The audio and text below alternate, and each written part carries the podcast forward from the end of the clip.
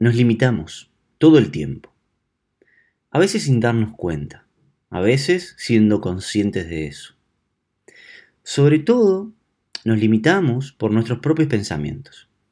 A veces en pequeños pasos, otras en grandes saltos, pero en mayor o menor medida somos quienes más límites pone en nuestras vidas. En formato de excusa, en formato de miedo, en formato de sentimiento, en formato de indecisión, en formato de desganas, en formato de lo que sea. Los límites los tenemos en tantos formatos, colores y tamaños que ni sabemos cuántos son. Y todavía, de un instante para el otro, somos capaces, tenemos la capacidad de inventar uno nuevo, un límite nuevo. Y lo que hacemos con esos límites es que los colocamos en un pedestal.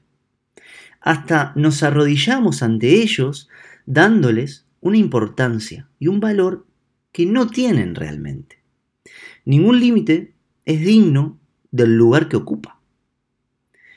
Para ir más allá de esos límites, necesitamos, primero que nada, dejar de mirarlos con tanto respeto, ser más atrevidos con nosotros mismos, con nuestros propios pensamientos, con nuestras propias ideas, desafiar, confrontar, pisar todo eso, pisar esos límites como si no nos importaran. Faltarle el respeto a lo que queremos ser, a lo que queremos sentir.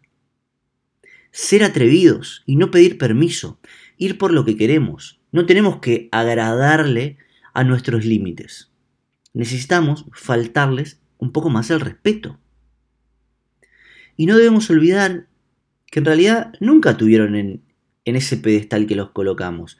Nunca tuvieron ese poder real que parecería que tienen, sino que fuimos nosotros que creímos que los tenían. Pero esa creencia es solo otro, otro pensamiento más, al cual le estamos atribuyendo un poco más de importancia que al pensamiento anterior, que el pensamiento del límite. Creemos que ese límite pensamos sobre que ese límite tiene un poder que en realidad lo tiene. Y para confrontar esos límites, para desafiarlos y para ir más allá de esos límites, debemos ser un poco más atrevidos.